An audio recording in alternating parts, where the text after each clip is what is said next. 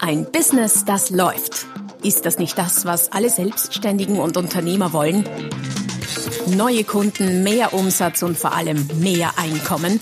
Und das fast wie von selbst?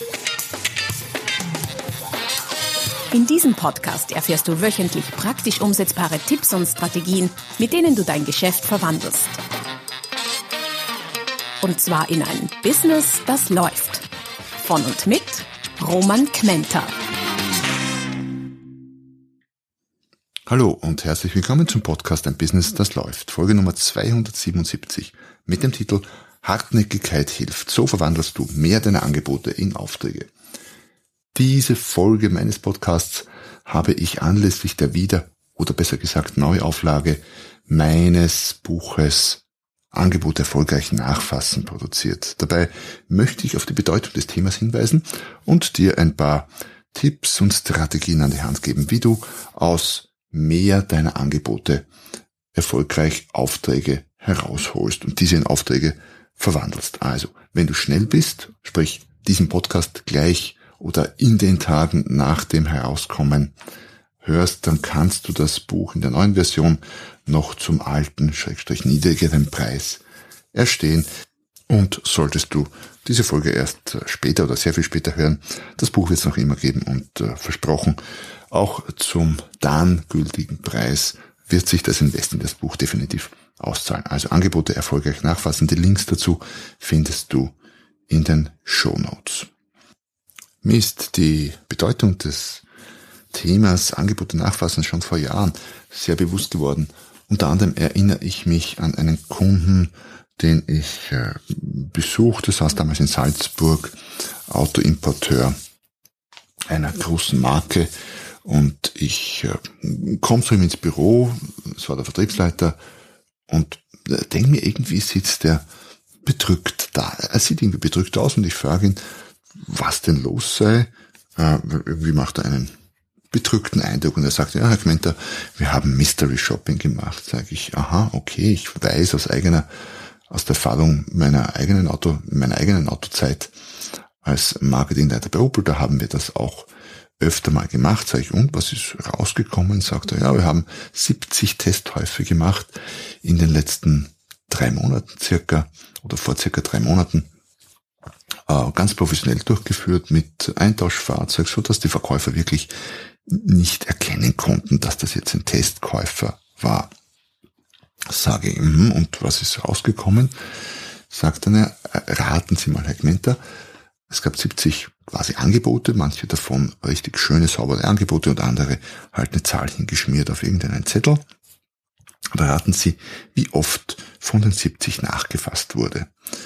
Und nun weiß ich, dass viele Verkäufer, unter anderem auch Autoverkäufer, nicht so gerne telefonieren und nachfassen. Da habe ich gesagt, naja, so fünf bis zehn, sagt er, kein einziges Mal. Es wurde kein einziges Mal nachgefasst.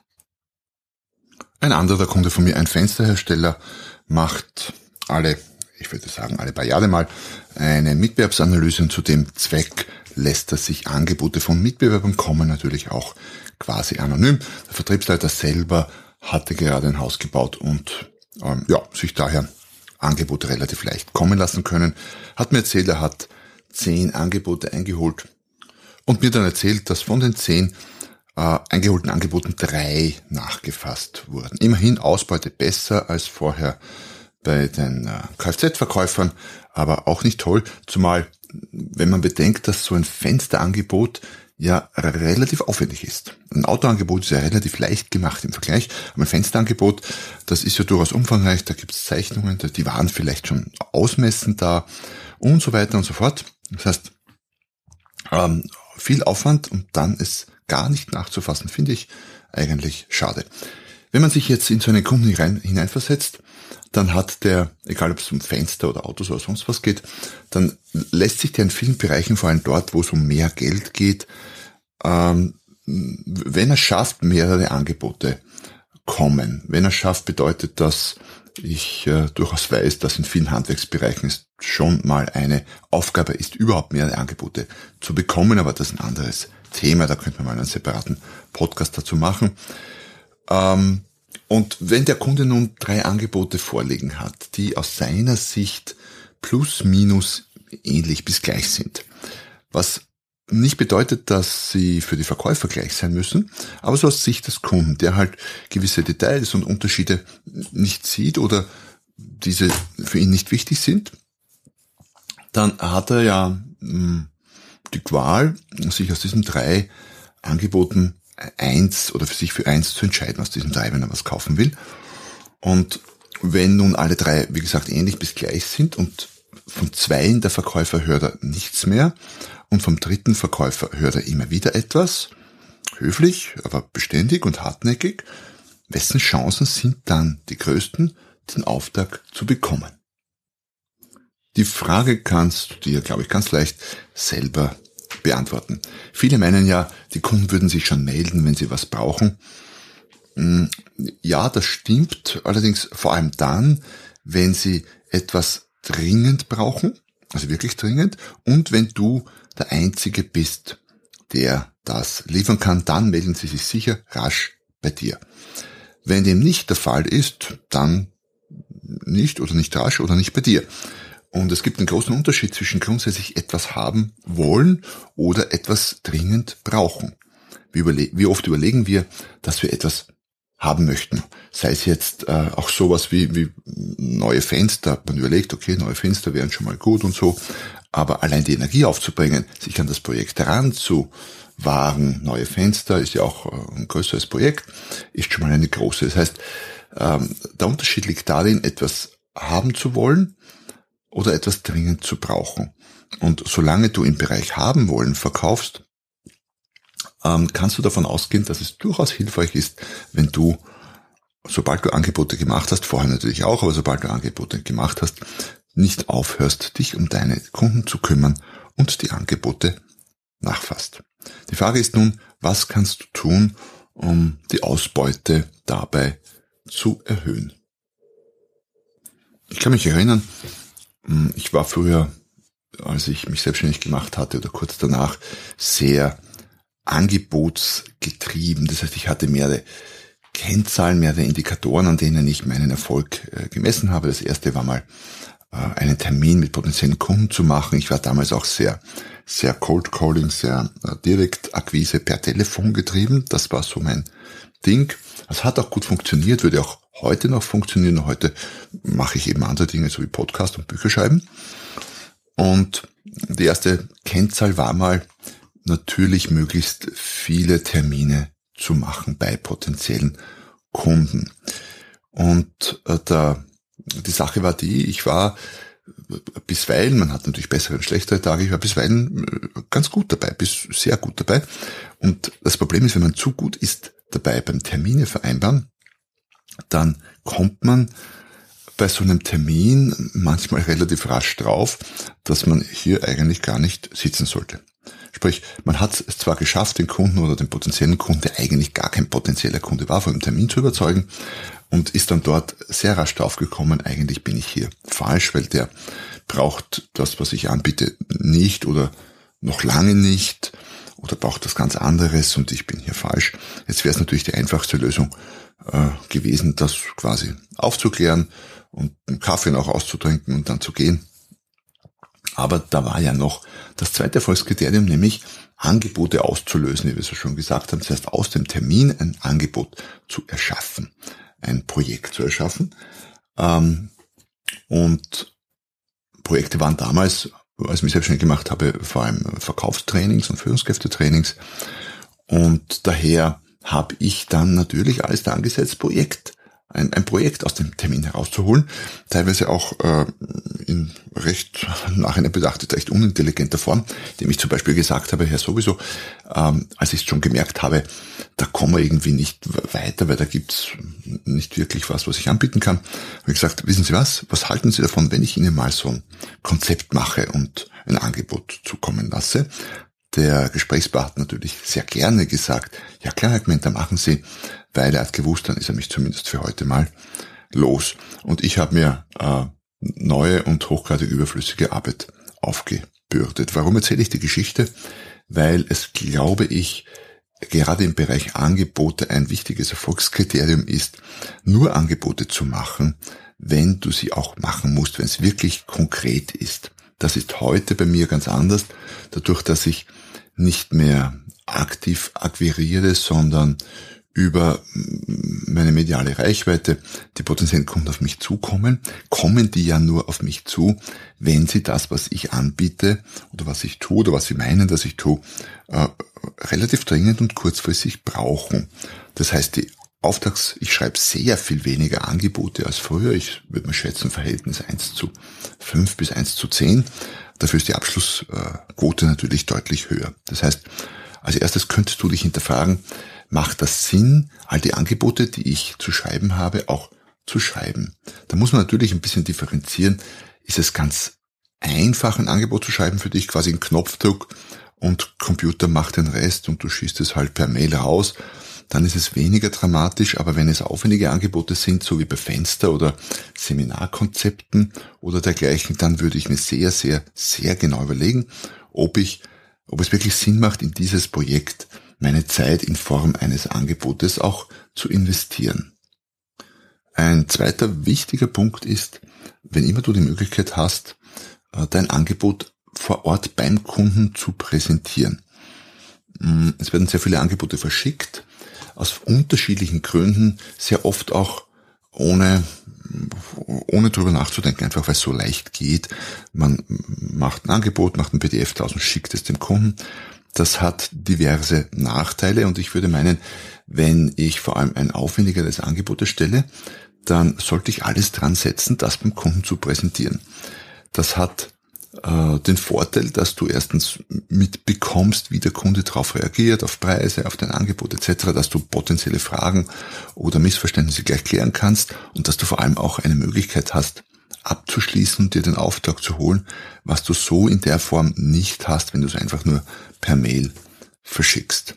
Und um diese Präsentation auch hinzubekommen, solltest du, terminlich hinzubekommen, solltest du im Vorfeld, beim Vor Termin bei dem ersten Gespräch, das vielleicht auch physisch ist oder per Telefon, ähm, gleich einen Präsentationstermin für dein Angebot zu vereinbaren.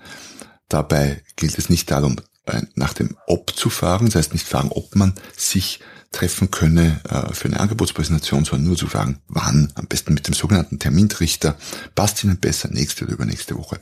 So in der oder ähnlicher Form. Also präsentieren statt schicken ist die zweite wichtige Regel, wenn es um das Nachfassen von Angeboten geht. Punkt drei oder Regel drei könnte man sagen, ist eifrig nachzufassen. Was meine ich damit? Man muss ein bisschen differenzieren natürlich. Jetzt, wenn du mehr Angebote rausschickst oder präsentierst oder was auch immer, dann musst du natürlich differenzieren, weil du vielleicht nicht wirklich alle nachfassen kannst oder zumindest nicht persönlich nachfassen kannst. Mit Mail und elektronischen Helfern gibt es dann schon die eine oder andere Möglichkeit noch, die du ausschöpfen könntest. Aber bleiben wir mal beim persönlichen Nachfassen. Da gilt es natürlich zu differenzieren. Äh, die größten, die wichtigsten zuerst, die potenziell bedeutendsten Kunden, aber auch die, wo deine Chancen am größten sind, zuerst nachzufassen. Äh, wobei da auch schon die Grundregel gilt, jedes Angebot, das es wert ist, geschrieben zu werden, ist es auch wert, nach, nachgefasst zu werden. Ähm, was mich wieder zur Regel 1 zurückführt, nämlich nur Angebote machen, wenn die auch gemacht werden müssen, wenn du überhaupt Chancen siehst, das, den Auftrag zu bekommen. Und wie lang kannst du nachfassen oder solltest du nachfassen, werde ich auch immer wieder gefragt, naja, bis ein Ja oder ein Nein kommt. Das wäre die klare Antwort. Die praktische lautet, und ja, es gibt ein paar zwischendurch, da kriegst du weder ein Ja noch ein Nein, sondern ähm, ja, die Projekte verlaufen irgendwo im Sand und keiner weiß mehr genau, warum und wo sie hin verschwunden sind. Äh, das sind diejenigen, die du dann immer wieder anrufen versuchst und äh, die nicht mehr abheben, äh, deine Anrufe nicht entgegennehmen, solche Dinge.